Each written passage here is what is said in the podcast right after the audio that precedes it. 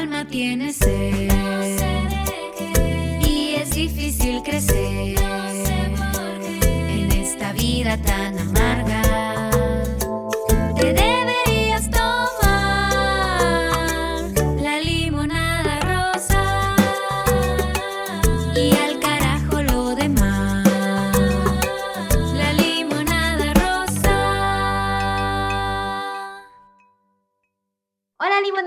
bienvenidos al episodio del día de hoy. Esta vez te traemos un tema que es para las personas tanto que son padres, para las personas que son hermanos, que si tienes sobrinos, si tienes primitos, creo que no importa si eres papá, mamá o no, todos tenemos niños a nuestro alrededor y tocó la casualidad y, por estos invitados que hemos tenido que alguien nos recomendó a esta persona y nos dijo, ella da terapia de niños y nos llamó mucho la atención porque hemos hablado mucho en nuestros episodios de la importancia de la terapia. Nosotros somos fans y estamos en pro de ir a terapia, pero poco se habla de que los niños también tienen esta opción y ahorita le queremos preguntar muchas cosas acerca de las razones para ir y todo esto que gira alrededor de la terapia y la educación de niños. Así es, así que acompáñanos con tu bebida favorita y platiquemos juntos. Entonces, en el episodio de ahora tenemos a la psicóloga Karina Cortés. Un aplauso, por favor, a nuestra invitada. Eh, ella es licenciada en psicología y ha estado en muchos cursos y diplomados y ha estado capacitándose dentro del área específica de infantil. Eh, creo que sí es así, así como, como se denomina dentro de la terapia infantil. Y por lo mismo, pues aquí ya está presente con nosotros y puede dar la introducción, por favor, Karina. Bienvenida. Hola, muchas gracias por la invitación. Yo estoy más que contenta de estar aquí compartiendo un poquito de lo que sé, de lo que he aprendido conforme pues han pasado los años, ¿verdad? Ya, ya sea por este me he preparado para, para enfocarme en el área infantil y pues ahora obviamente con cada pacientito que me llega, pues tengo un aprendizaje nuevo, ¿no? Este, como bien mencionas, pues soy psicóloga infantil, eh, me dedico a trabajar en el campo educativo con niños de edad preescolar y edad primaria. También atiendo de forma particular en consultorio a niños también que se encuentran dentro de este rango de edad. Eh, también cuento con un emprendimiento, el cual lo comparto con una colega mía y pues lo que hacemos es diseñar y crear artículos para, para niños. Básicamente el emprendimiento va enfocado mucho en crear como kits para niños en donde eh, nos enfocamos en eh, estimular el desarrollo cognitivo de ellos, o sea, por medio del juego, que sea divertido, pero que al mismo tiempo estén aprendiendo. Entonces, este, pues básicamente es como un poquito de, de mi perfil. En realidad, todo lo que hago eh, va muy relacionado pues al área infantil, a, los pequeñitos y pues es algo que disfruto muchísimo, me gusta demasiado. Este, y pues también, ¿no? Como les mencionaba, eh, trabajar con niños pues también es trabajar con adultos al mismo tiempo, en este caso con los padres. Y en este caso, pues en sí con todo el sistema familiar, ¿no? Porque como nos han enseñado y nos han explicado durante toda nuestra vida, nos han dicho que la familia, pues es el primer grupo social en el cual tenemos nuestros primeros aprendiza aprendizajes, perdón, y pues nuestros padres son como nuestros pilares, ¿no? La base en sí de, de, todo nuestro crecimiento y de lo que vamos aprendiendo conforme pasan los años, ¿no? E incluso a veces llegamos a ser adultos y todavía sentimos este esta cercanía con nuestros padres, todavía seguimos aprendiendo de ellos, todavía les seguimos consultando a ellos este, ciertas dudas, a veces les pedimos consejos y demás, entonces imagínense un niño eh, cómo es tan importante la figura paterna y la materna, pues ahora sí que en su desarrollo. Partiendo de justo de, de todo lo que nos acabas de mencionar, yo creo que la, lo primero que nos podemos cuestionar es entonces, ¿la terapia de niños va hacia los niños o va hacia los papás? ¿O es una mezcla de los dos? ¿Cómo funciona? Ajá, ¿cómo funciona sí. básicamente? Sí, exacto. Es, es como una fusión entre los dos. Eh, trabajamos con los niños de forma individual, pero al mismo tiempo estamos trabajando con los padres. Eh, de repente, por ejemplo, pueden haber muchos colegas míos que en ocasiones trabajan como todo el sistema dentro del consultorio, o sea, acude el niño junto con sus padres y dentro del consultorio se está dando la terapia con los tres juntos, por así decirlo. Hay ocasiones en donde solamente estás con el niño eh, en sesión individual, pero la siguiente semana toca con los padres también. Entonces ahí tú lo vas manejando dependiendo pues ya de la situación o el motivo del de consulta por el cual el niño está acudiendo a terapia. Pero en realidad sí, es un trabajo en equipo y así me gusta a mí mencionarlo siempre, este, que atiendo a un niño o a una niña nueva, ¿no? O sea, si en realidad queremos ver cambios, si en realidad queremos ver que el niño logre como este equilibrio emocional y resolver aquellos conflictos internos que él está experimentando, necesitamos trabajar en equipo. E incluso en ocasiones también tenemos que trabajar con las maestras o con los maestros de los niños, ¿ok? Porque también ellos son figuras importantes para ellos. Entonces, si de repente vemos que un niño está pasando por una situación familiar complicada y eso lo está llevando a tener comportamientos dentro de su salón de clases que están alterando la dinámica, por ejemplo, problemas de conducta o que el niño no está poniendo atención o que bajaron sus calificaciones, también tenemos que ayudarnos también con la maestra o el maestro del niño, de qué manera él también puede apoyarle dentro del salón de clases. Igual, este, manteniendo comunicación con ellas. En ocasiones las maestras me mandan informes de cómo ven al niño en, en, el salón de clases. Yo le envío recomendaciones, platicamos y demás. Entonces, si realmente queremos que el niño avance, sí necesitamos que todo su entorno se encuentre como en la misma sintonía, ¿ok? Tanto en, en el consultorio, tanto en casita y pues en este caso en la escuela, ¿no? Que también es un, es un contexto en el cual el niño socializa, aprende y en el cual pues él, él puede desenvolverse, ¿no? Entonces sí es un trabajo pues en equipo. Incluso a veces hasta con los pediatras también tenemos que tener ahí como comunicación, ¿no? Pero eso ya es dependiendo de la situación de, pues, de cada niño. Hablando precisamente de eso, de las situaciones, quisiera entender la parte de una, ¿por qué un niño llegaría a necesitar terapia o cuáles son las razones más comunes por las que ellos asisten a esas terapias? Mira, pues pueden ser muchísimas, muchísimas razones. Hoy en día, em, por ejemplo, la situación que, estamos pasando, ¿no? Actualmente todavía con todo esto de la pandemia, eh, todos estos cambios, todas estas, todas estas cosas inesperadas, muchas veces a los niños les afecta demasiado.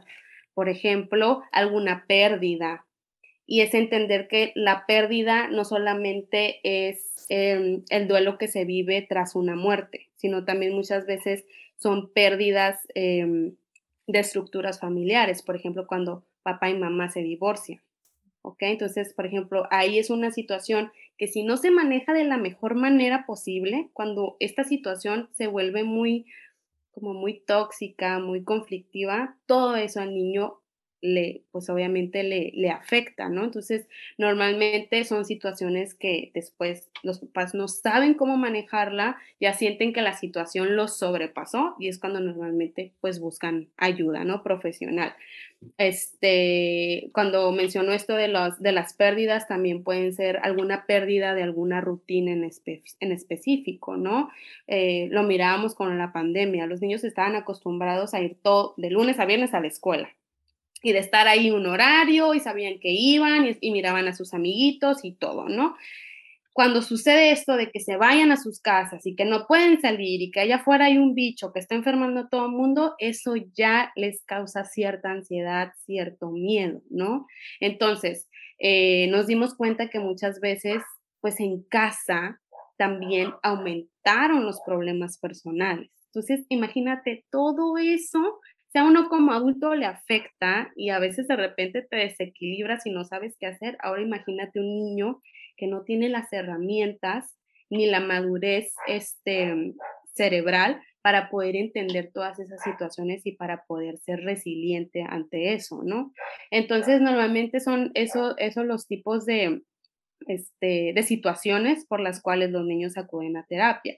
Y es que en general, eh, hay, muchos padres que observan a sus hijos y de repente observan que ya no son los mismos de antes. Dicen, es que de repente empezó a hacer esto y no sé por qué. O de repente em, estoy viendo que mi hijo como que está teniendo regresiones. No sé si han escuchado que hay niños que de repente suceden situaciones en su vida y que eso ocasionan que, que se regresen a etapas que ellos ya habían como superado. Por ejemplo, cuando los niños de repente empiezan otra vez a hacerse pipí en las noches, cuando de repente este, los niños empiezan otra vez como a chuparse el dedo, como a tener este tipo de, de, conductas en que los papás dicen, se me hace muy raro porque ya no lo hacía, porque está regresando a hacerlo. Hay una, hay una raíz, ahí hay una situación que al niño le está generando a lo mejor cierta ansiedad que está haciendo que se quiere, o sea, se quiere regresar a un estado en donde él se sentía más seguro, más protegido.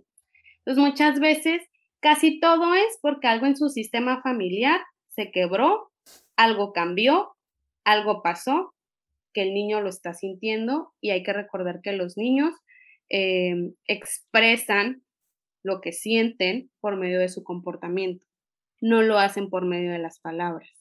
Un niño no va a venir a decirte, ay, fíjate que hoy me siento súper mal porque miré que mi mamá y mi papá se estaban peleando y que esto, y así siento aquí, o sea, no, un niño no te va a poder decir eso, ¿ok? Un niño va a observar eso, va a empezar él solito a, a tener pensamientos de, a lo mejor es por mi culpa, a lo mejor se están peleando porque él, otra vez le pega a mi hermanito, a lo mejor mi papá se fue de casa porque el otro día saqué ocho en matemáticas, o sea, ellos empiezan a hacer sus propias conclusiones, pero lo hacen calladitos. Y por medio del comportamiento es que ellos van manifestando pues ese malestar emocional, ¿no? Vemos a niños que de repente empiezan a ser agresivos cuando no lo eran. De repente en la escuela, o sea, tiro por viaje que, le, que golpeó a algún compañerito, que le gritó, este, o hay niños que se van al otro extremo, que de repente empiezan a ser muy inseguros, de que antes participaba súper bien en clase y ahora cada vez que le pido participar llora, o lo miro que ya no socializa como antes. Entonces son como foquitos rojos que van apareciendo y que normalmente por eso los papás acuden a, a, con algún especialista, ¿no? Ahorita mencionaste algo que, me, llamó la atención y que dices, los niños no son como ya de adultos que uno dice lo que piensa. Y me viene a la mente que normalmente cuando nosotros de adultos tomamos terapia, pues es ir a hablar de lo que nos está pasando. Entonces ahí me viene la duda de cómo funciona una terapia en niños, o sea, cómo es estar ahí el proceso para que ustedes puedan identificar o puedan llegar pues tal vez al problema o lo que está inquietando a, esa persona. Y qué se les dice, ¿no? ¿Cómo, cómo lo interpreta el niño? ¿Cómo piensa? Porque para nosotros es como una plática, pero para ellos es, es una enseñanza, es un aprendizaje, es una plática. Sí, claro. sí, claro, eso es muy diferente como sí. de adultos tenemos muchos estigmas de ir a ah, terapia. Ahora el niño, o sea, cómo tal vez que no piense de que, ay, hice algo malo, por eso estoy aquí. ¿Cómo lo manejas? Explícanos, cuéntanos cómo es estar Mira, la terapia infantil es muy diferente a la de los adultos. O sea, para empezar, porque trabajas, o sea, en, terapia de adultos tú vas y tú trabajas solito, ¿no? O sea, aunque tú quieras echarle la culpa a miles de personas, o sea, el terapeuta te dice, no, tú, Tú eres el responsable, tú estás aquí por algo, ¿no? Este, y en terapia infantil, pues, es, va, va el niño y pues también acuden los padres, ¿no? Pero sí, em, en terapia infantil todo es juego, mm. todo es juego, ¿ok? Em, muchas veces a lo mejor eh, es que es, ir quitando como estas creencias que dicen, es que puro jugar, y, lo escuchamos muchas veces también en la escuela, es que se la pasan jugando, no hacen nada, cuando, cuando no saben que la mejor herramienta para un niño para expresarse, para comunicarse, para socializar, para resolver conflictos, para explorar, para descubrir, es por medio del juego. O sea, a un niño no, no le regales celulares, no le, no, ponlo a jugar, ¿ok? Entonces, por medio de la terapia, eh, nosotros implementamos pues lo que es la terapia de juego, ¿ok? Y es bien interesante porque sí, claramente el niño no va a llegar y se va a sentar y te va a decir, fíjate que vengo aquí porque mis papás me dijeron que es por esto y por esto y por esto, ¿no? Yo siempre a los papás, siempre los cito a ellos primeros, este, llenamos historia clínica, me platican del por qué están ahí y obviamente si les digo, en la siguiente sesión que venga el niño, pues sí necesito que hablen con él y le expliquen del por qué va a venir aquí conmigo, ¿no? Pero siempre lo manejamos como algo bien sencillo. O sea, vas a ir con Karina, te vas a divertir, vas a jugar, vas a platicar, la vas a pasar muy bien. O sea, no le den tantos detalles, o sea, cuéntenlo como en realidad es, porque en realidad la terapia infantil así es. O sea, no, es, es, juego, es que ellos eh, expresen por medio del juego, por medio del arte, por medio de dinámicas. Entonces, curiosamente, los niños no necesitan a veces tantas explicaciones, ¿eh? o sea, ellos me llegan así como de, ¿qué vamos a hacer? O sea, llegan como que súper emocionados y pues ven la pintura, ven los títeres, ven la plastilina y pues obviamente ellos se sienten como en, sus, en, su zona, ¿no? En lo que les gusta. Entonces, eh, retomando lo de la terapia de juego, nosotros lo que hacemos es que es, todo es por medio del juego. Y es interesantísimo porque los niños son muy fácil proyectando.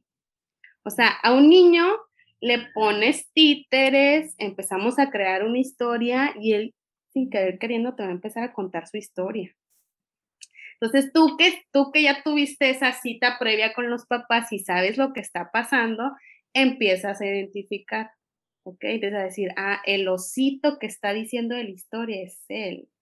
Ah, el, la jirafa es, la abuelita, o sea, tú empiezas a identificar poco a poquito. Y por medio de esa historia y de ese juego y, de esas preguntas que de repente le, hago y me contesta o que él me hace, vamos identificando más el problema. ¿Ok? Y él solito, o sea, es, es increíble la manera en la que los niños se expresan. Y en ocasiones es hasta como bien impactante porque son temas que a veces los niños con nadie lo, hablan y ahí en, en, el juego lo van haciendo. Entonces, este, por medio ahí del juego también resolvemos el conflicto, ¿ok? Y es padrísimo porque por medio del juego el niño se siente seguro, no se siente como señalado, porque es el osito, no soy yo. ¿okay? Entonces se siente muy seguro y se, se, siente seguro de soltar todo y de decir y demás, ¿no? Y de hacer y que ahora esto y de inventar, aparte que los niños son excelentes imaginando cosas, ¿no? Y son muy creativos. Entonces, por medio del juego, ellos proyectan todas sus miedos, sus deseos, la problemática que está pasando en casa, del por qué está sucediendo tal cosa, qué le molesta. Entonces, ahí en el juego, tú como terapeuta pues también le ayudas, lo guías para que ese osito resuelva ese problema. Mm, y lo curioso es que a veces cuando terminamos de jugar es como, a ver, ¿qué aprendimos hoy? Y a veces hasta te confiesan y te dicen, es que a mí me está pasando lo que le pasa al osito. O a mí me sucedió lo que le pasó al osito. Y es como, wow, o sea, llegan a ese nivel de conciencia de haberlo este, depositado en el osito, por así decirlo, y de reconocerlo, ¿no? Y cuando ellos reconocen su problema o su dificultad o lo que están pasando, ya es como dar un super paso. Porque de repente hay niños que sí lo evitan, así como que, eh, no, no, no. Pero si llega un momento en donde sí, o sea, lo, lo expresan y lo viven así, ¿no? Entonces está padrísimo porque sí te vas dando cuenta de todas esas cosas. Y claro, como psicólogo infantil, es que tú también seas, o sea, es como si regresaras a ser niño otra vez. O sea, haz cuenta que es como si estuvieran dos niños en el consultorio, ¿no? Entonces sí tienes que ser muy creativo, tienes que también utilizar mucho la imaginación, de repente sí te tienes que preparar mucho, o sea, el, el tomar cursos de cómo tú ser, volver a ser niño desde ese punto, para que tú logres conectar con él, y lo logres entender. Porque si de repente, de repente llegan niños y me platican de una caricatura o algo así, es como que yo me tengo que poner a investigar sobre esa caricatura para saber de qué se trata, para yo poder, ajá, para tener como esta parte del rapport, ¿no? De, de, de que diga, ay, tú también la ves, y conectar, y conectar y que diga, ay, Karina es bien buena onda porque platicamos de esto y que se sientan como muy en confianza, ¿no? Que se sientan como en su lugar seguro. Entonces, pues básicamente, en, en, pocas palabras, la terapia de juego consiste en eso, ¿no?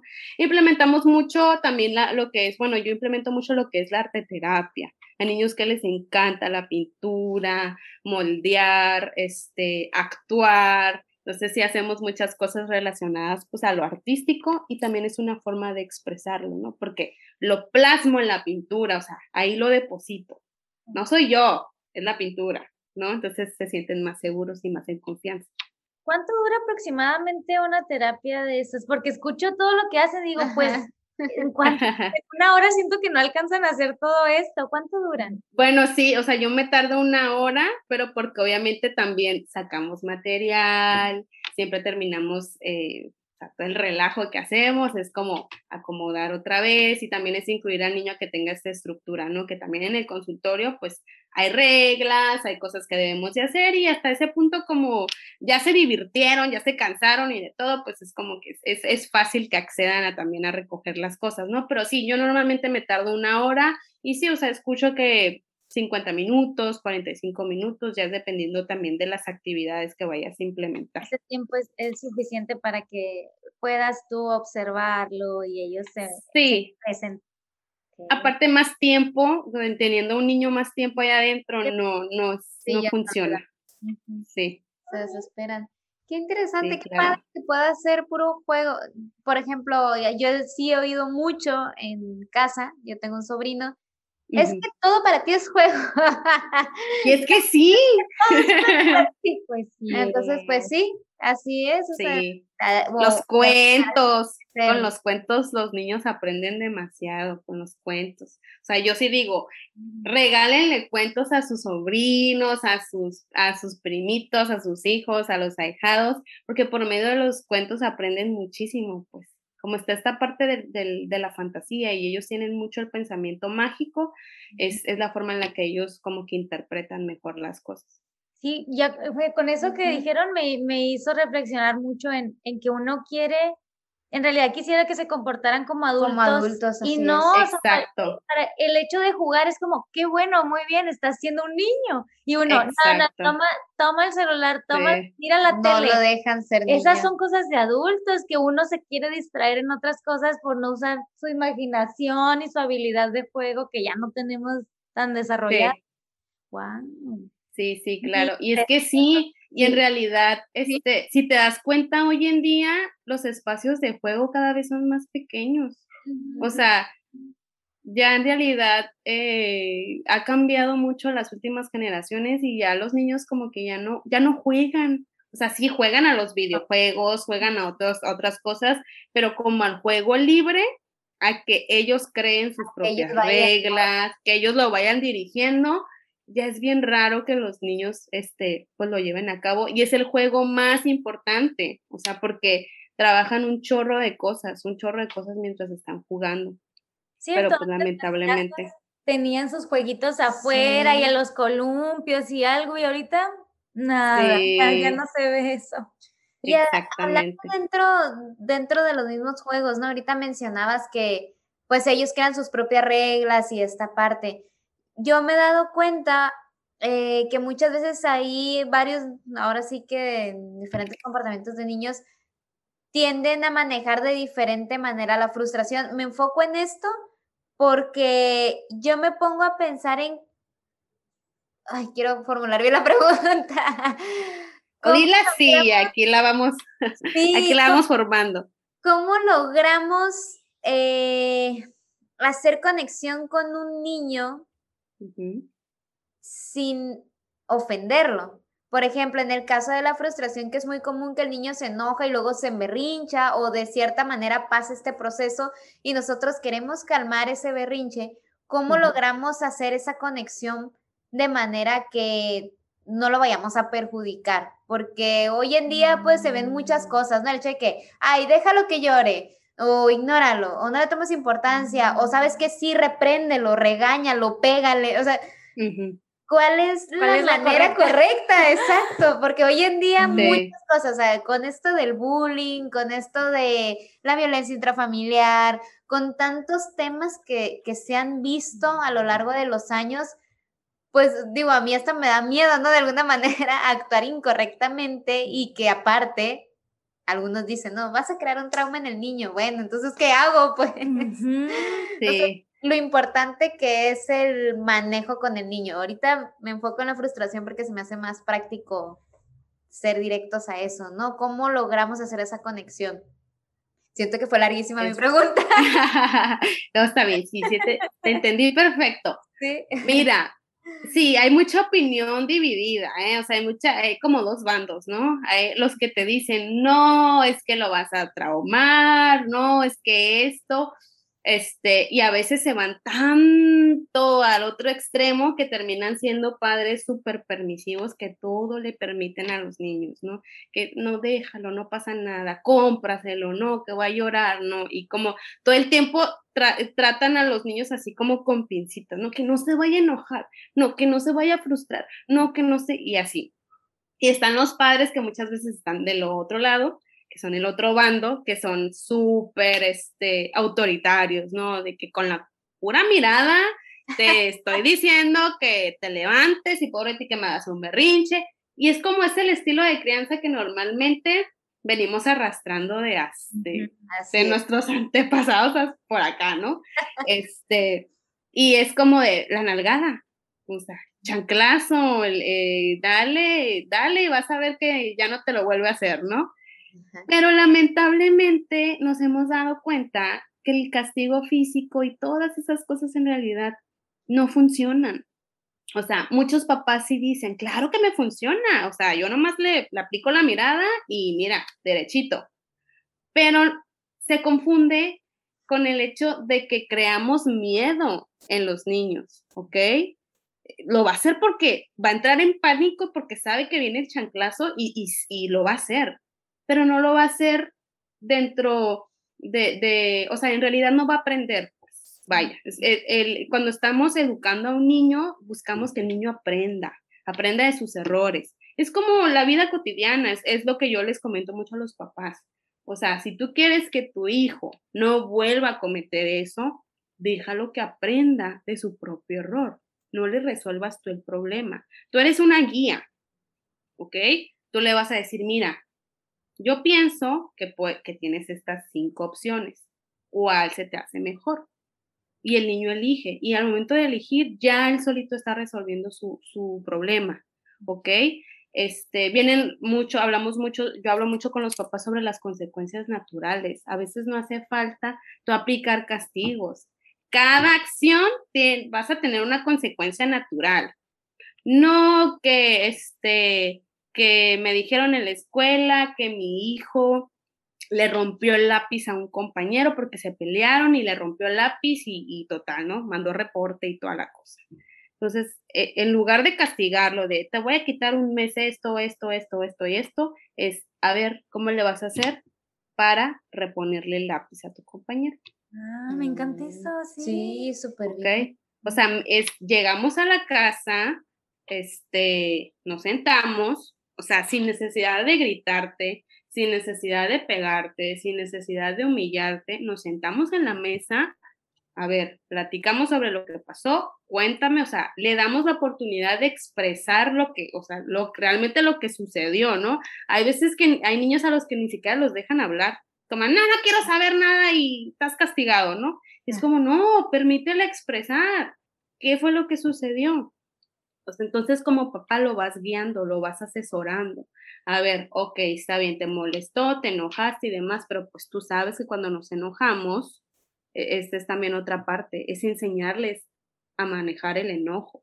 Sí. Porque muchas veces cuando ya lo miramos al niño así, ah, desbordado, queremos actuar, pero ya en ese momento el niño no te va a hacer caso. ¿Ok? Lo importante es preparar al niño para que cuando llegue a ese momento, el niño sepa cómo gestionar esa frustración. Y nos Ok. puedes dar Es, eso. es, es como trabajar, es como, es como la prevención. Ajá.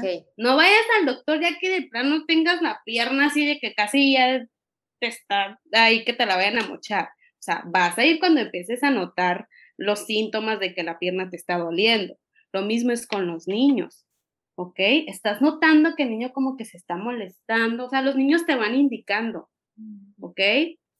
Se van enojando de poquito en poquito, vas notando que están molestos, entonces ahí es cuando tú tienes que intervenir antes del berrinche, antes del momento en el que el niño ya está totalmente desbordado, porque en ese momento el niño no va a tener la capacidad ni de escucharte, ni de mirarte, ni de autorregularse, porque ya la emoción ya lo, lo sobrepasó, lo dominó.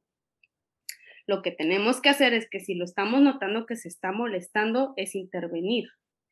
Y parte también mucho de la educación emocional, ¿ok? Apenas hace como que un, dos ciclos, tres ciclos, se implementó la educación socioemocional en las escuelas, ¿ok? Qué bueno, pero... Los, pero, ajá, o sea, es que bueno, pero imagínate qué padre hubiera sido que nosotros hubiéramos crecido con ese tipo de herramientas, ¿no? De saber cómo, cómo gestionar mi frustración, mi enojo. Porque otra cosa también es bien importante, no es evitar el enojo. Muchas veces hay papás que dicen, no, que no se enoje, que no se enoje, dale, da- dale el muñeco. No, que no se enoje, es que ya sé que vamos a ir al mercado, este, va a querer todo, pues le compro todo porque no, no, qué vergüenza que me miren ahí con el niño tirado en el suelo llorando. O sea, no, es si ya sabes que cada vez que vas al mercado el niño quiere algo, previamente, antes de ir al mercado, es nos sentamos a hablar. Vamos a ir al mercado, mi amor, ¿ok? Pero hoy esta vez no te puedo comprar nada porque mira, solamente vamos a ir a comprar leche, huevos, pan. A ver, ¿qué más hace falta? Ah, eh, eh, tortillas, tortillas, o sea, lo incluimos también para que él como que vaya eh, este, haciéndose consciente de eso, ¿no? De lo que realmente, las compras que son importantes y para lo que va ma- mamá al mercado, nada más. Entonces no te voy a poder comprar nada, pero te prometo que cuando regresemos del mercado, tú me vas a ayudar a acomodar todas las cosas, vamos a poner música, la vamos a pasar muy bien. Entonces ya convences al niño y dice, ah, ok, o sea, no me van a comprar nada, pero sé que, que voy a obtener como que algo que va a ser más divertido que me compren el chocolate, por así decirlo. Entonces es practicarlo constantemente. Hay muchos papás que se desesperan y dicen, es que, es que sí le dije y no sé qué, y fuimos al mercado y de todas formas me hizo el berrinche. O sea, es que es, es, es que el niño se vaya acostumbrando a la, a la nueva dinámica que vas a manejar cada vez que vayas al mercado. Y uno ser constante, porque sí, como dices, sí, sí se desespera uno y hace berrinche, Sí. obviamente es que Uno también, como dices, no tenemos suficiente inteligencia emocional y también nos frustramos, Exacto. pero nosotros somos los adultos y es ahí donde tenemos que tener la calma. Sí, exactamente. Y es, y es precisamente eso, respondiendo a tu pregunta, es, es prepararlos, o sea, es enseñarles, o sea, ¿cómo no quieres que el niño se desborde este, si nunca le has enseñado que eso lo que está sintiendo es enojo? Es enojo y se siente así, de repente nos empezamos a sentir así como que nos ponemos rojos del coraje y es como un fuego. Este, ¿cómo no quieres que el niño se comporte de esa manera? Si de repente mira a su papá que en el tráfico está así de que, ay, esta gente y está gritando, o sea, los niños aprenden Sí. aprenden, aprenden imitando. Entonces, sus principales ejemplos para la imitación son sus papás. Entonces, este, ¿cómo no quieres que el niño no se ponga así si tampoco no lo preparas previamente? Los niños necesitan siempre ser anticipados. Por eso en las escuelas manejan horarios escolares. O sea, ¿qué nos toca? Ah, después de esta clase nos toca matemáticas. Ellos sienten como seguridad de saber qué es lo que va a pasar. Les gusta, en, en los niños funcionan las rutinas. Exactamente. Un niño que no tiene rutina, haz de cuenta que su cerebro está así, hecho un relajo. Por eso es que se les pide. Y por eso en la pandemia, ¿qué fue lo que sucedió? Los niños, sus rutinas, haz de cuenta que se desaparecieron. Claro, claro. Wow, sí, no, Entonces, es por eso que, que hay muchos niños que de plano no se sentían para nada bien, ¿no? Entonces es eso, es mucho, yo, yo creo que son esos tres factores que son importantes. Eh, enseñarle al niño sobre educación emocional, que conozca su enojo, que conozca cómo se siente y darle las, las herramientas. ¿Qué podemos hacer cuando estamos enojados? ¿Ok? Respiramos, agarramos la plastilina, la aplastamos, agarramos nuestro muñequito, lo abrazamos, contamos hasta 10. O sea, hay muchas técnicas que se les pueden enseñar a los niños y ellos van aprendiendo poco a poco cómo manejar ese enojo, ¿ok? Y claro, van a haber momentos en donde el niño no va a poder y claro que se va a desbordar, como nosotros. O sea, hay, momentos que de plano dices, es que esto sí que no me lo hagan porque me pongo mal, ¿no? Igual los niños, o sea, van a haber momentos en donde sí le va a pasar que se va a sentir muy frustrado, que se va a tirar al suelo, que va a llorar, que va a gritar, y bueno, no pasa nada. O sea, es como cuando nosotros nos pasa y nos encerramos en nuestro cuarto y lloramos y gritamos y demás, pero pues al final de cuentas decimos, ok, ya lo saqué, ok, no pasa nada. Y esta parte que comentas también del ignorar, siento mucho que, que la parte del, del, conductismo, que es, que es lo que se maneja mucho para la modificación de la conducta, siempre nos inculcaron como el, el cada vez que haga un berrinche o tenga una mala, mala conducta, lo ignoras para que no tenga tu atención y así ir eliminando la conducta inadecuada, ¿no? Eh, sin embargo, cuando un niño no está bien emocionalmente, es cuando más necesita atención. ¿Ok? Lamentablemente tenemos como la etiqueta de que el berrinche es lo peor. O sea, el berrinche es mal comportamiento, es el niño ya se está portando súper mal, cuando es que el niño no está sabiendo manejar esa emoción que está sintiendo. ¿Y qué hace? Hace, hace lo que puede con lo que tiene. ¿Ok? Si el niño tiene herramientas, las va a utilizar. Si no tiene herramientas, pues se va a tirar al suelo, va a gritar, va a golpear, va a llorar. ¿Ok?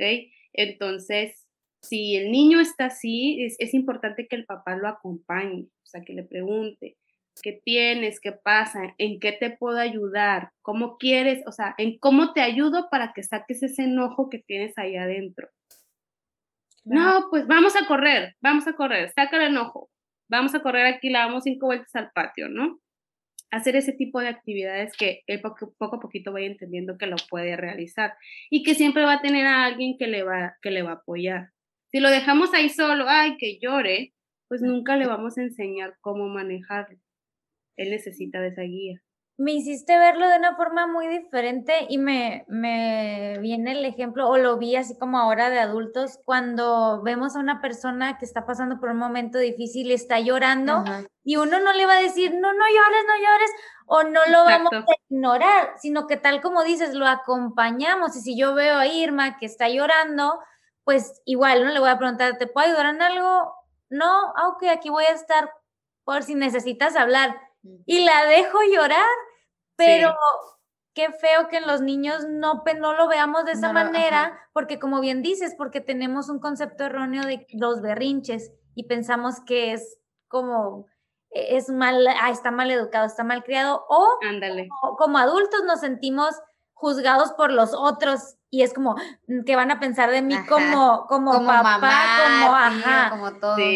Y, y, pues no debería importarnos, lo importante ahí es el niño que está pasando por un momento difícil y una crisis, de verdad. Sí. Darles la importancia de que de verdad el niño está sintiendo algo que no puede expresar y entonces llora. Nosotros también lloramos a veces cuando no podemos hacer algo o sentimos que no, no podemos con una emoción, también lloramos. Entonces, creo que si lo vemos desde esa manera, es más fácil acompañar y como bien dices, no ignorar ni tampoco eh, reprender, sino acompañar. Pausa, ni pausarlo, ¿no? Porque muchos de que ya, no. llorar.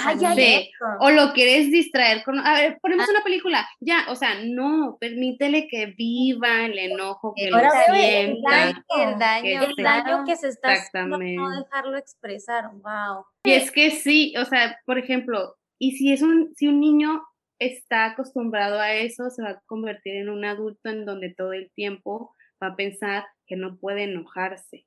Ajá. Que si lo están molestando, que si algo está sucediendo que no le gusta, va a ser un adulto que no, va- no va a poder aprender a poner límites, por así decirlo. Entonces, ven la importancia del por qué en, en la infancia es cuando realmente nos debemos de poner a trabajar para evitar todo ese tipo de cosas a futuro. Cuando estabas mencionando ahorita lo de mm, ser esa persona que, acompa- que acompañas, ¿no? Que acompañas dentro de las emociones que estás sintiendo. Hay algo que nosotras hemos hablado mucho sobre cómo ser esa persona confiable para el niño. En algún momento Rosalba eh, lo escuchó en, en una, eh, no me acuerdo dónde, pero lo hablamos, ¿no? De que, de que habías escuchado el tema.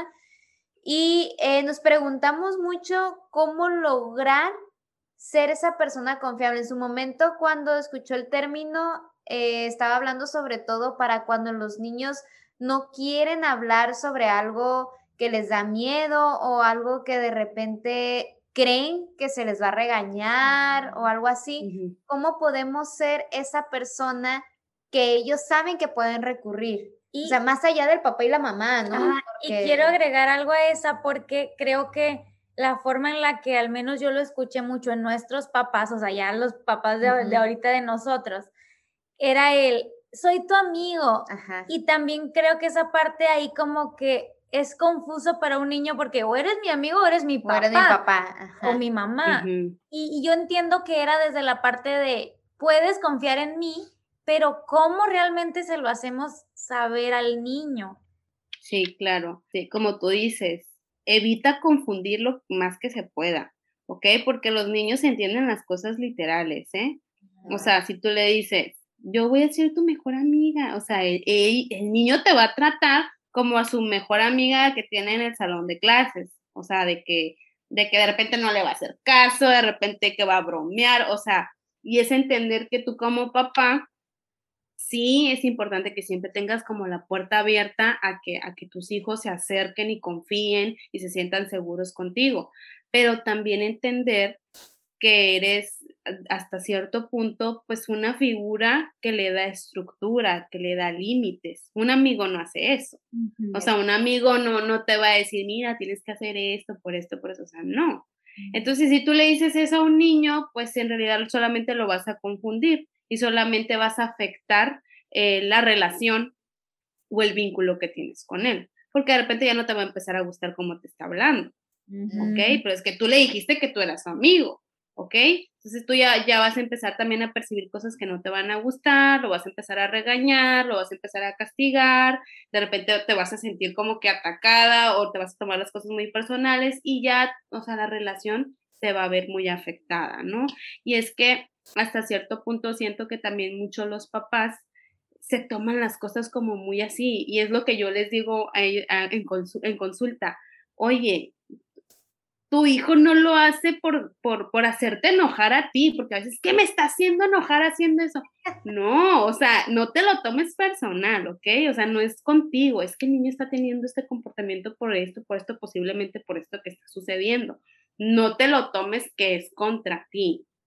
O muchas veces a, a los papás, es que en realidad, si nos ponemos a pensar, los papás quieren demostrar que son buenos papás como teniendo a hijos súper ejemplares, ¿no?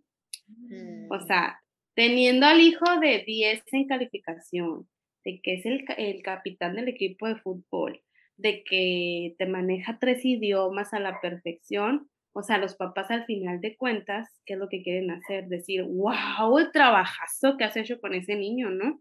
Y como que pararse el cuello de sí, yo soy la mamá, yo soy el papá, ¿no? Y en realidad, o sea, pues no, tienes que entender que tu hijo no es una extensión tuya, o sea, no, no, es, no es un brazo tuyo. Tu hijo es un ser individual, o sea, muy aparte de ti. O sea, tú estás aquí para educarlo, para guiarlo, para enseñarle, pero no estás aquí para, para hacerlo así literal, una mini versión tuya, por así decirlo, ¿no? Entonces, eh, los niños son muy, son, ¿cómo te diré? Son muy abiertos a, a, a confiar. O sea, un niño realmente te pones a jugar con él y él ya te considera así como que, wow, puedo jugar con ella. Entonces imagínate una mamá que se tire al piso así con sus hijos a jugar, es como, wow, mi mamá juega conmigo, que de repente todos los días le pregunte cómo le fue en la escuela. Hay veces que los papás andan bien apurados de que, que ve por el niño, que ve y déjalo con la abuela, que esto, que, que perdemos esta parte de la comunicación siento yo que la comunicación es importante. O sea, si también nos escuchan personas que no son papás, pero tienen sobrinitos o, ahijados y demás, es la comunicación. Siento que es clave. O sea, es, es, el dedicarle tiempo de calidad y atención al niño, escucharlo, que tú le platiques de tus cosas, que juegues con él, que si de repente este, lo ves triste, te preocupes por él, que si te enteraste que estuvo enfermito, oye, pues voy y lo visito, o videollamada, o le envío un detallito. O sea, el que el niño capte que tú estás ahí, siento que es como la mejor herramienta para que realmente él se sienta en la confianza de acercarse, acercarse contigo, este, y de contarle, y de contarte y demás, ¿no? O sea, es, es mucho cómo tú construyas la relación con él. Y que al pasar los años, este el niño crezca y te siga buscando, te siga buscando para contarte, para platicarte y demás. Entonces, yo creo que, que es, es cómo construyes tú la relación con ese niño. Si solamente la construyes en base a regaños, en base a, a, juzgarlo, a que, ay, no, otra vez hiciste eso, o sea, obviamente el niño no se va a sentir en confianza y se va a acercar a ti. decir, ay, no, mi tía la regañona, o ay, me va a decir esto, ¿no? Lo que va a hacer es que se va a alejar. Al, contrario, que si buscas este, tener como estos intereses con él, eh, lo vas a acercar más, ¿no? Entonces yo siento que es, es, básicamente eso, es cómo tú construyes la relación con ese niño, cómo tú este, fortaleces ese lazo, ¿ok? Siento que es básico como la comunicación, el tiempo que le dediques, las actividades que haces con él, ¿ok? O, si estás ahí con él, pero estás en el celular todo el tiempo, pues igual también el niño percibe. Pues los niños se dan cuenta de todo, ¿ok? Porque a veces los papás dicen, ay, no, ni entienden, ni sabe. No, claro que entienden y de todo se dan cuenta. Y lo malo es que ellos lo interpretan a su manera, ¿ok?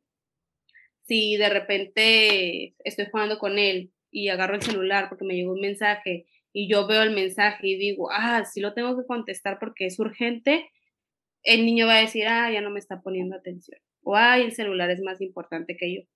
Él no tiene, o sea, él no sabe que realmente ese mensaje es importante. Entonces, en esos casos le puedes decir, ay, perdón, mi amor, voy a contestar rápido este mensaje porque, mira, fíjate que tu tía, que no sé qué, o sea, medio le platicas y ya el niño como que lo entiende y ya, no pasa nada, ¿no? Pero ellos lo interpretan de diferente forma. A mí me pasó una vez que estaba, estaba jugando con él, me llegó un mensaje del trabajo y apenas se había agarrado el celular y me dice, no, no, no, no, no, no. no, déjalo. Y yo, no, es, que no entiendes, es, es trabajo, le dije, es algo importante. Y luego me dice, ¿es algo importante? Sí, es importante, dame dos minutos, le dije.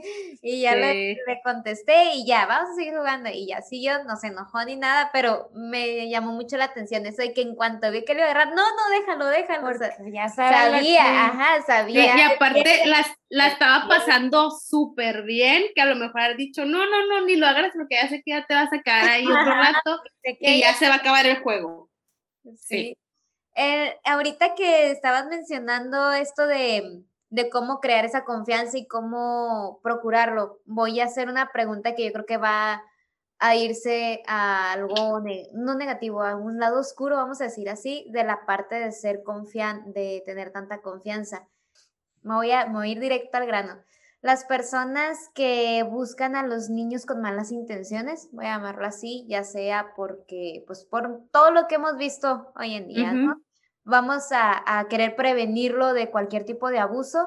Y, yo tengo entendido que estas personas que los buscan normalmente primero estudian esta parte, o sea, como que investigan de cómo llegar a ser confiable para el niño y que el niño de alguna manera pues no se le haga extraño este acercamiento.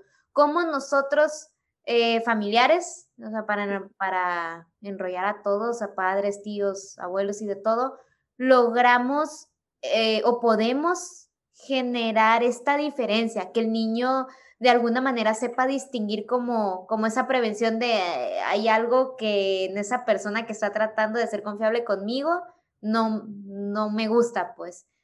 Que, y tener esa diferencia de que no me gustó lo que esa persona me dijo o que me está tratando de frecuentar, voy a ir con mi mamá, voy a ir con mi tía, con mi abuela, mejor contarle y, y esa diferencia de, de, confianza es lo que quisiera saber. No sé si, si haya algo o si conozcas algún consejo. Sí, sí, claro que sí. Y es bien, qué bueno que tocas el tema porque yo creo que es algo bien importante, este, porque hoy en día, o sea, se escuchan muchas cosas, lamentablemente. Y esto que dices que sí, normalmente las personas que se acercan a hacer ese tipo de daño son personas que saben por dónde llegarle al niño, ¿no? saben que a lo mejor es un niño que carece de atención, entonces yo le doy la atención del mundo para que, para que se acerque y se sienta en confianza, ¿no?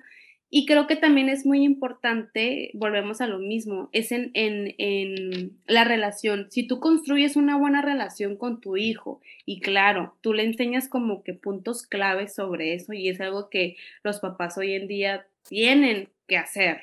O sea, lamentablemente muchas veces decimos, no quiero pensar mal, pero lo tenemos que hacer, ¿no? Hoy en día a veces la cantidad de abusos casi siempre son de personas cercanas a la familia, ¿no? Incluso la misma familia. Entonces, hoy en día los papás ya a veces se sienten con esta necesidad de decir, pues ya no confío en nadie, ¿no? O sea, es como, normalmente cuando suceden esas cosas, los papás que dicen, pero ¿cómo? O sea, no te lo esperas. Pero sí es muy importante irles enseñando a los niños como este tipo de, de por ejemplo, parte de la educación sexual es muy importante. Hay muchos papás que dicen, no, ¿cómo les vas a hablar a los niños sobre eso? O sea, los niños no piensan como los adultos. Los niños van a entender las cosas tal y como tú se las expliques. No se van a ir más allá, ¿ok? Es importante explicarles, obviamente, la parte de, de que su cuerpo es suyo, que nadie puede tocarlo, que este, hay partes del cuerpo que sí podemos tocar, como un brazo, este, como la cabeza, como este, las manos, cuando nos agarramos las manos y así, pero hay puntos de nuestro cuerpo en donde no pueden ser tocadas, ¿ok? Y que incluso que tú como papá o tú como tío, que a veces, por ejemplo, eh, eh, bañas al niño, o lo acompañas a ir al baño, siempre es muy importante que tú le preguntes también. A ver, eh, ¿te puedo ayudar a desabrocharte el pantalón? No, no, yo puedo solito. Ah, ok.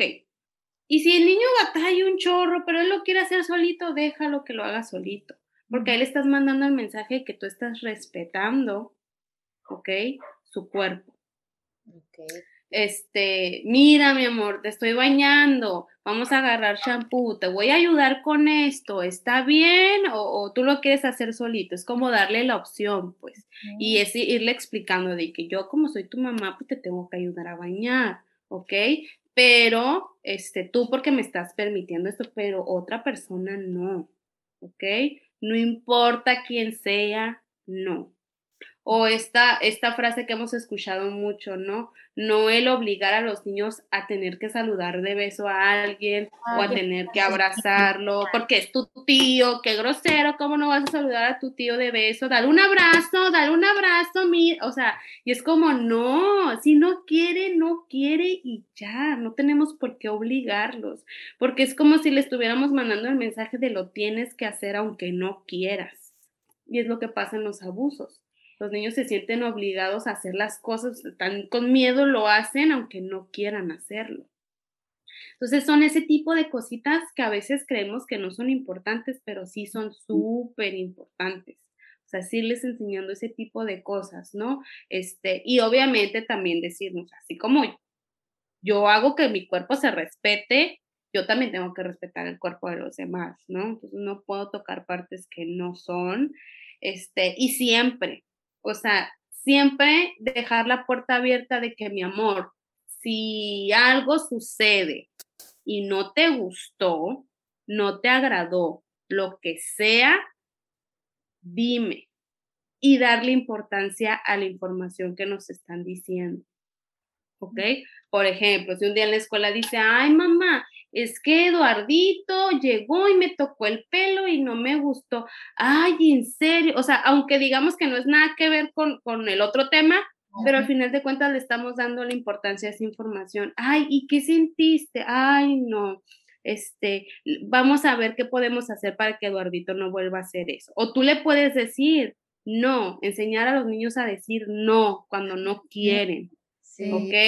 Dile a Eduardito que no, que no quieres, no quieres, y si no hace caso, le dices a la maestra, y si no vuelve a hacer caso, me dices a mí, y ya yo voy y hablo con su mamá, buscamos la manera. Mm. ¿Ok?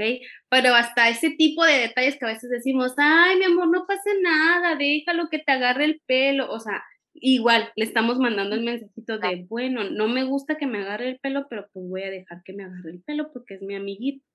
Entonces, no, o sea, los niños no saben diferenciar a veces que, que o sea, agarrarles o tocarles una parte de su cuerpo este, íntima a tocarles el pelo. Para ellos a lo mejor es lo mismo. Entonces va a decir, ah, después me tocó una parte íntima y va a ser como que, ah, pues, pues no pasa nada, ¿no? Entonces, es Oye, irles enseñando ese tipo de cosas. Importante. Sí, que me da mucho gusto que hablemos de, de ese tema porque creo que a veces hay temas delicados que los adultos no sabemos cómo hablarlo con los niños y además de estos, además de la educación sexual, hay muchos temas que ahorita están pasando en, eh, socialmente y que los, no podemos evitar que los niños no lo vean. Sin embargo, yo quisiera saber cómo podemos abordarlos y a, lo mejor si hay límites de edades, o sea, hay una edad en la que ya podemos hablar, no sé, por ejemplo, ahorita eh, los géneros, ¿no? Que, ay, ¿por qué esa persona es hombre y se viste de mujer? O cosas que los niños los van a ver, no podemos esconderlos de esto. ¿Y cómo podemos hablar de estos temas con los niños? Y si sí se recomienda hablarlos, es necesario o no, ¿tú qué nos recomiendas? Mira, referente a la edad, cuando el niño empieza a hacer preguntas, tú contéstalas, ¿ok? Eh, no digas, ay, no, no evadas el tema, porque si te lo preguntó y tú no le contestaste, va a buscar por otro lado quien sí le conteste la pregunta y a lo mejor no va a ser la mejor respuesta o la respuesta que él va a poder entender. Entonces, si tu hijo, tu hija te pregunta, mamá, ¿por qué este mi primo es así? ¿O por qué esto? O sea, cuando le empieza a llamar la atención, hay que entender que obviamente eh, es enseñarles el respeto. O sea, es, es o sea, de, como, como ellos lo entienden, ¿no? Mira, amor, así como a mí me gustan las manzanas y me gusta la sandía, pues no me gustan las peras, ¿ok? Todos somos diferentes y tenemos gustos diferentes y los tenemos que respetar, ¿ok? Qué bonito. Pero ¿por qué? ¿Qué sucede? Bueno, a ti como, si a ti te gusta el rosa, no, no te voy a obligar que te guste otro color, ¿verdad? No, pues no, ok, entonces y lo que pasa es que tu primo tiene una preferencia diferente, pero eso no lo hace ni mejor ni peor, o sea, es, es como tú y como yo, solamente él tiene otro gusto y ya. Y los niños así te lo entienden. Sí, Los niños no nacen con prejuicios ni con etiquetas. Los niños las van aprendiendo porque los papás de repente, de repente hacen comentarios negativos sobre eh, eh, la comunidad, sobre ese tipo de, de- de situaciones, ¿verdad? Pero los niños no nacen con prejuicios.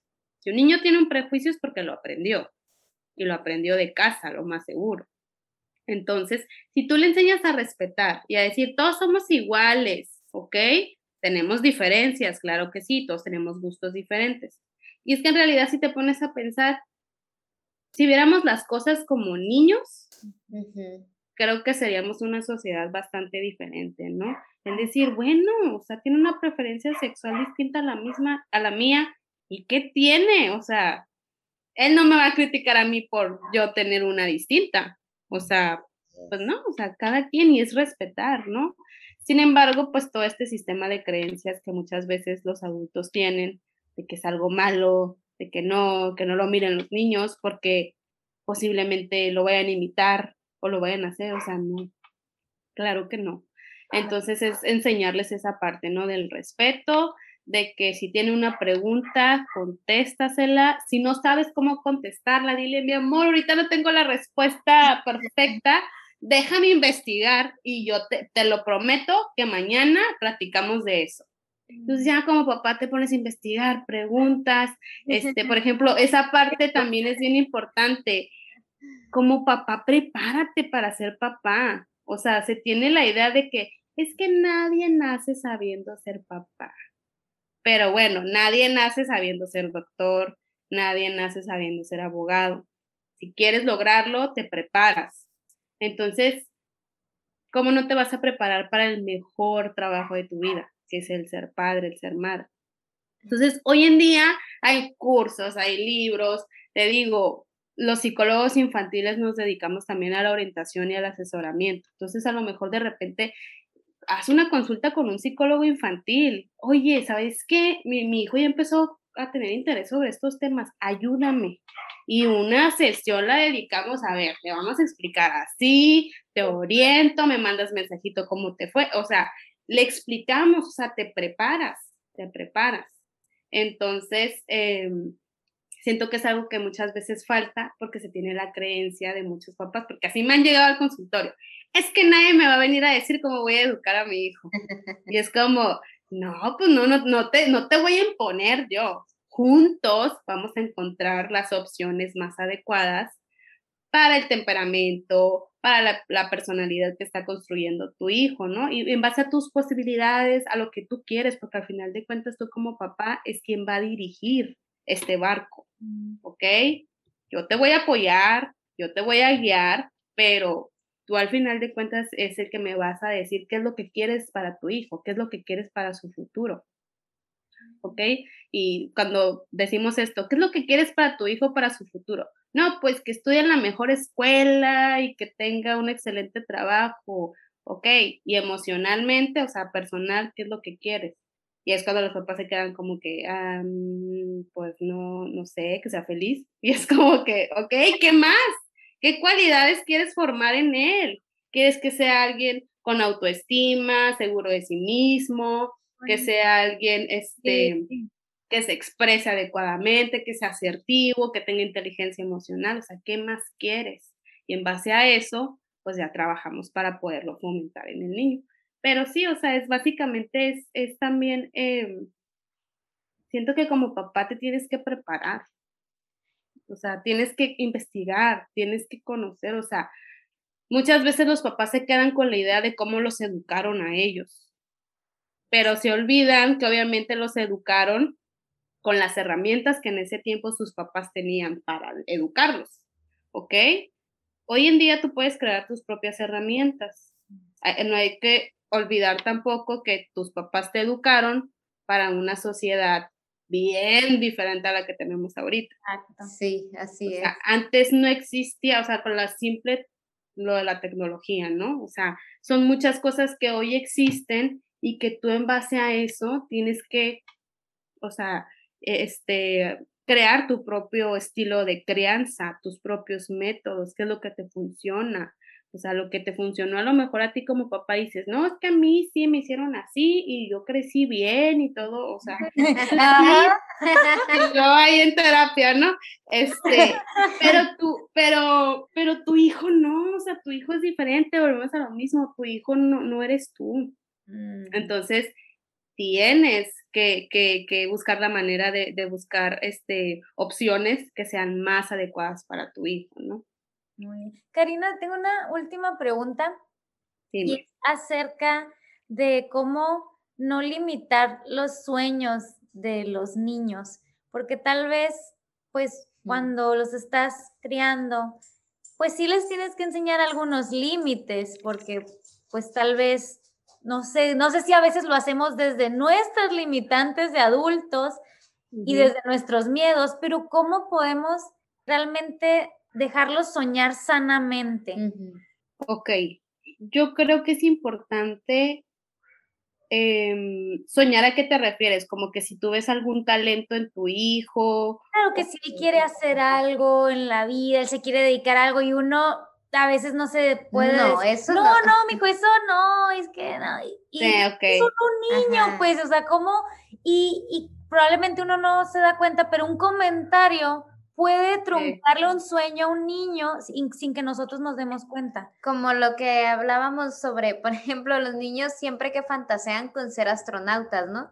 Y realmente, bueno, ser astronauta pues lleva todo una, Ajá. un, todo Sí. un proceso, no solamente enfocarnos en eso, pero, pero sí ese tipo de cosas que a veces los niños como que quieren lograrlo, quieren hacer, pero que, que debe de tener en algún momento límites y saber que no todo en la vida es posible sin la necesidad, ajá, sin la necesidad de truncar eso. ¿Cómo le, se- Sí. le explicamos eso? Ajá. Ok, mira, los niños están como en un proceso de constante mm, construcción. O sea, un día te van a decir quiero ser astronauta y después van a ver al policía, van a decir quiero ser policía y de repente tienen un perrito y dicen no, quiero ser veterinario y todo el tiempo están cambiando porque todo el tiempo están como descubriéndose a sí mismos, ¿no? Entonces yo creo que lo mejor como papá lo que puedes hacer es realmente darle la información. O sea, ¿quieres ser astronauta? Ah, ok, vamos a investigar qué es lo que hacen los, los astronautas. O sea, darle la información para que él como que diga, ah, ok, ah, bueno, mejor no, quiero hacer otra cosa, ¿no? Entonces, es, es darle la información porque muchas veces a lo mejor los niños o muchas personas crecen con la idea de que quieren dedicarse a algo y cuando entran a la carrera es como, ay, creo que no, creo que me equivoqué, creo que pensé que de niño eh, todo esto era, era otro rollo y me doy cuenta que no, ¿no? Es darle la, la información, ¿no? Y como les digo, o sea, como niños todo el tiempo están cambiando, pero si al, niño o a la niña le despierta un interés por algo, tú bríndale las herramientas y la información. ¿Qué importa si el día siguiente te dicen, no, mejor no, ok, vamos a probar por otra cosa? Cuando realmente lo mires muy decidido y tú notes que tu hijo es bueno en eso, entonces es cuando realmente este, vas a potencializar ese talento. Por ejemplo, si, si un- tu niña te dice, yo quiero ser pintora, yo quiero hacer pinturas, yo quiero hacer esto, ok, le compro las pinturas, le compro los pinceles, le compro el mandil, nos ponemos a pintar en el patio y todo. Y si conforme va creciendo, vemos que realmente está muy interesada en eso, o sea, que todo el tiempo quiere pintar, bueno, te meto a clases de pintura. ¿ok? Y por ejemplo, esta parte que, que me dicen de, de sin, sin necesidad de truncarles, yo creo que la, la misma vida te va enseñando, ¿ok? Muchas veces como papás, lo que tú tienes que hacer es, va, aviéntate. Y si no, y si vemos que no te gusta, si no, si no- que no funciona, vemos otra opción. Pero, o sea, siempre hay un pero, siempre hay un límite, ¿ok? Que es, es importante. No puedes estar así siempre, ¿ok? Entonces, a ver, ¿qué necesitamos para que tú realmente te sientas seguro, segura de lo que quieres hacer? ¿Ok? Porque si un día me dices, quiero pintura y te meto a clases y al día siguiente no quieres ir y mejor quieres otras clases, yo no puedo estar gastando, porque es gastar en materiales, gastar en eso, o sea, ya que estés muy segura, o sea, es, es como hacer un entrenamiento. Primero lo vamos a hacer en casa. Si realmente me doy cuenta que eres buena, que te gusta, que te apasiona, va, pagamos las clases de pintura, ¿ok? No es irnos obviamente este, con lo que un día quieren y otro, otro día quieren otra cosa diferente, porque así no la vamos a pasar, ¿no? Gastando y metiéndolo a clases y que siempre no, y que siempre sí, que no. Entonces, realmente cuando, cuando los miremos seguros es cuando damos el otro paso. Pero sí es brindarles la información.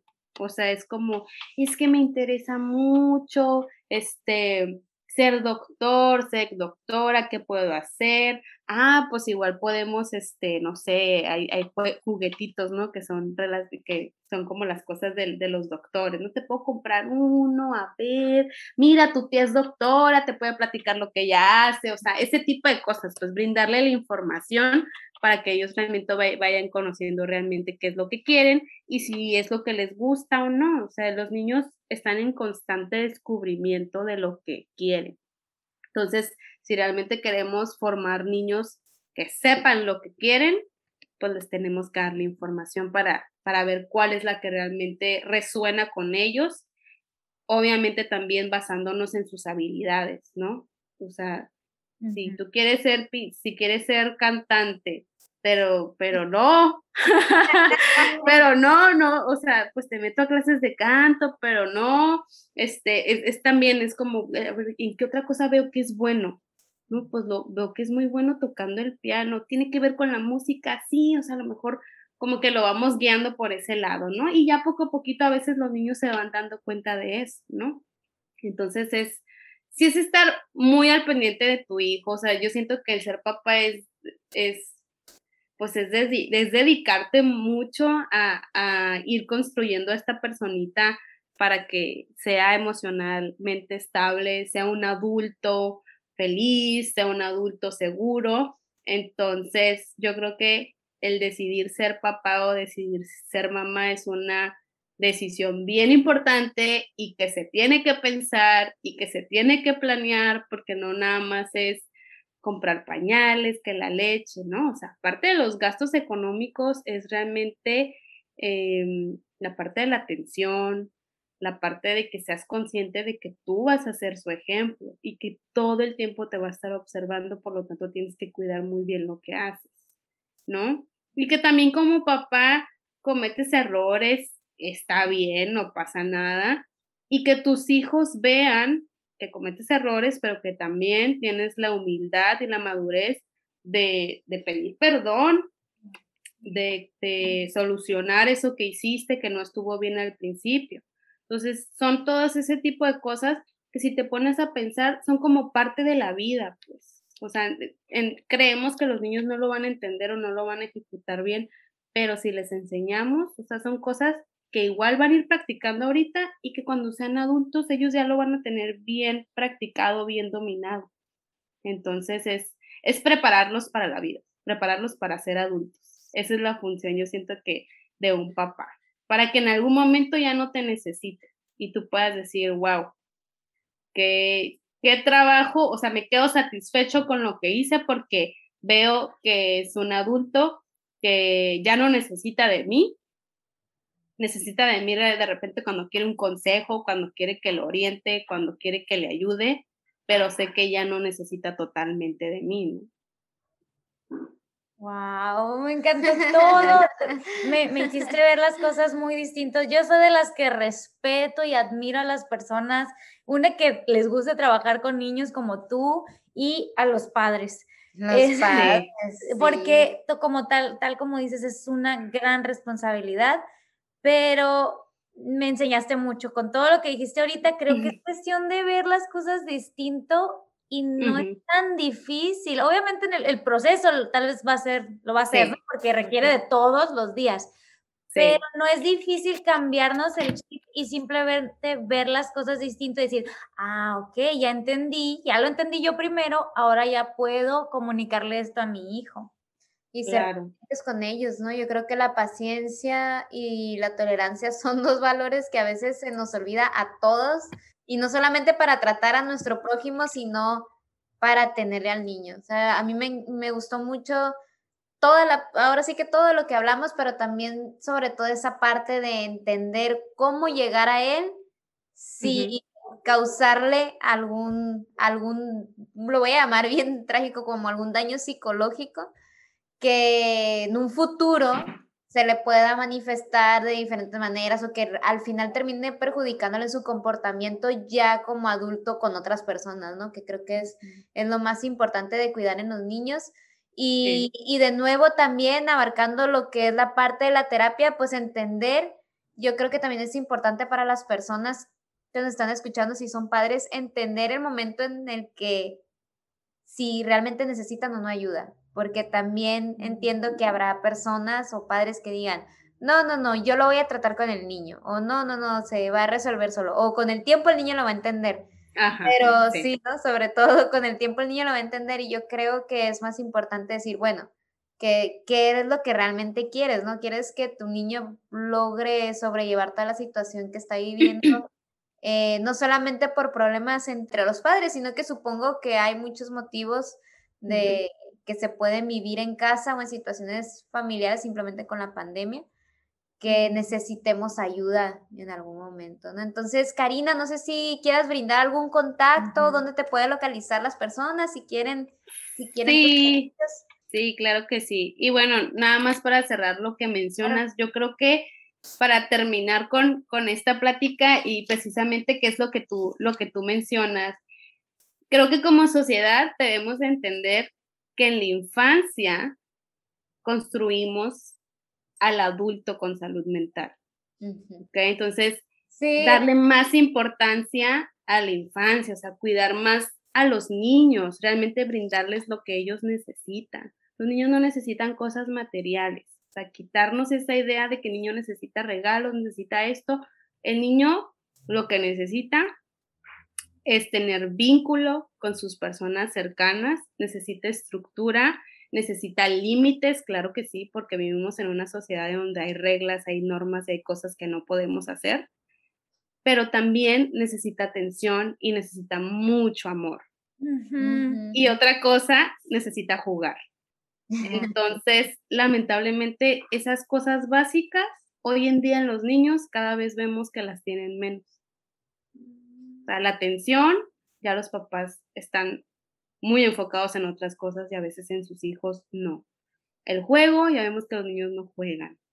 Este, límites, en ocasiones vemos a niños que no conocen los límites. Estructura, vemos a niños sin rutinas, que hacen ahí lo que va sucediendo en el día, ¿no?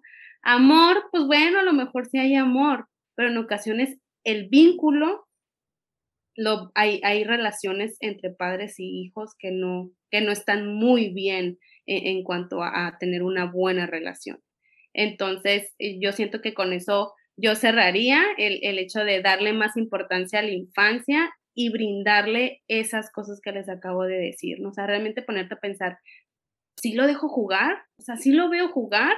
No. O sea, el juego es, es un derecho aparte en los niños, entonces hay que brindárselos, ¿no?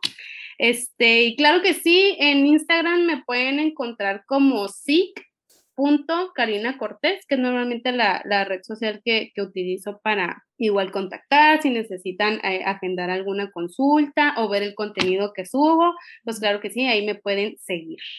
Ay, muchísimas gracias, gracias por todo lo que nos enseñaste y creo que me quedo con que también es importante que nosotros seamos adultos responsables también de nuestros actos. Dijiste algo que me, me, quedó muy grabado y creo que es un miedo que yo escucho mucho en los padres y en los que no quieren ser padres porque nos da miedo equivocarnos. Pero como bien dijiste, pues sí nos vamos a equivocar, pero la importancia de reconocer nuestros errores, que es ahí donde creo que nos falla. De que no tengas miedo a equivocarte, mejor ser responsable de esos errores y decir, sabes que me equivoqué, lo voy a corregir, voy a aprender una forma mejor de hacerlo y decírselo a nuestros hijos, niños, sobrinos, todos, porque cuántas veces uno crece y nunca escuchaste eso de tus padres, ¿no? Nunca lo reconocieron y uno crece ahí con sus traumas. Pero claro, muchísimas gracias. Espero que, lo que los que nos escuchen también hayan reflexionado mucho. Como les dijimos al inicio, no importa si tienes hijos o no, hay niños a nuestro alrededor todo el tiempo y debemos de ser muy responsables, debemos de ser mucho más conscientes porque ellos van a ser el futuro. Se dice mucho eso, pero es verdad, ¿no? como tú dices, si, si crecen niños sanos, no solo físicamente, sino también mentalmente, vamos a tener un mejor futuro. Así que sí, de nosotros también. Así es. Karina, muchísimas gracias otra vez. Eh, yo estoy muy contenta también con todo lo que aprendí, sobre todo porque en mi casa, pues yo tengo un sobrinito, tiene, tiene, va a cumplir cinco años, entonces hay muchas Ay, Chiquitito, está en la edad perfecta de que apliques todo lo que te acabo de decir, ¿eh? o sea, y también yo creo que es el, el compartir esta información, ¿no? O sea, a lo mejor yo no soy mamá, no soy papá, este, pero tengo un sobrinito y a lo mejor le puedo recomendar el episodio a, mi, a mi hermana para que lo escuche o yo le puedo platicar, ¿no? O sea, aprendí esto, oye, ¿cómo la ves? Claro. Sí, justo claro. por eso yo en- enganchada con todas las preguntas, ¿no? Por lo mismo, Sí. porque, porque tengo al niño en casa y a mí sí eh, pasa mucho tiempo en mi casa por la pandemia, pues sus papás trabajan y muchas veces se queda a cargo de nosotros. Entonces, por lo mismo como se queda en casa, me, yo sí siento ese temor de, de regarla, o sea, de, que- de regarla y mandarlo a su casa con trauma.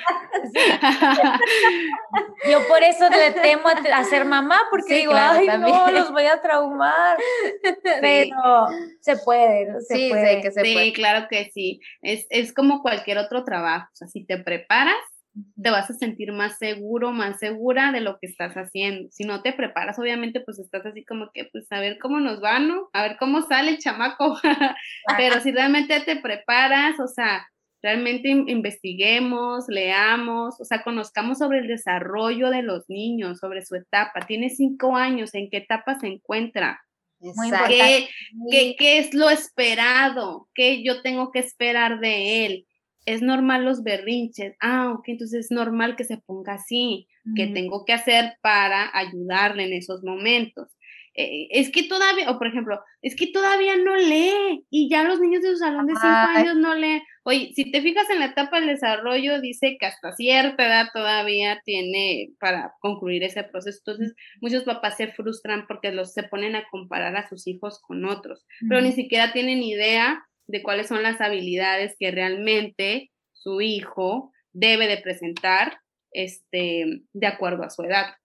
Entonces también eso es bien importante, o sea, hay que leer qué es lo que, lo que mi hijo ya debería de estar haciendo porque tiene cinco años, pero también entender, ay, no, pues no, no le voy a exigir algo que, o sea, que no. cerebralmente no va a poder hacer. ¿Cómo le voy a exigir a mi hijo de cinco años que se que controle el enojo?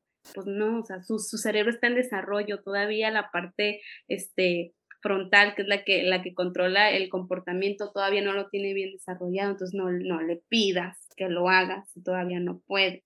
Bríndale tips, herramientas para que más o menos él lo pueda hacer, ¿ok? Pero no queramos exigírselo como si fuera un adulto. Volvemos a lo mismo cuando decíamos, pensamos que son adultos, pero en realidad, pues no, son niños que están en, en crecimiento y en desarrollo. Y- Súper bien. Y lo perdón. importante de no comparar a tu niño Ay, con los sí, de otros. Eso, eso me encantó, sí, porque hay cada persona que de repente se oye, o sea, simplemente Ujú. oigo en la sociedad que dicen, ay, fulanito tal edad, o fulanito esto, No, o no sé dónde. mira, Es que él ya me caminaba a esa edad y Ah, este flojo no quiere y es como, ay, es que cada niño es distinto, cada niño lleva un proceso, ¿no? Es como cuando ahorita dices, ya tienes 30, ya deberías de estar. Ah, ándale, es lo mismo. Nada. Ya te deberías de casar, ya deberías tener hijos, ya deberías tener... Sí, es lo mismo, haz de cuenta. Ay, súper bien, Karina, sí. Muy contenta. Muchísimas gracias, ¿eh? Gracias por estar aquí y gracias a los que nos escucharon. De verdad espero que hayan tomado nota y lo apliquen en su vida y con sus niños de alrededor. Así que Claro nos que vemos sí. en el siguiente episodio y muchas gracias. Hasta la próxima. Chao. ¿Qué creen? Se nos acabó nuestra limonada. Sabemos lo valioso que es tu tiempo, por eso agradecemos que llegaras hasta aquí y nos escucharas. Si hay algo de lo que te gustaría hablar, envíanos un mensajito por redes sociales y estaremos felices de dedicar un episodio sobre tu experiencia. Y si quieres apoyar este proyecto, ya sabes a qué botones picarle. ¡Chao!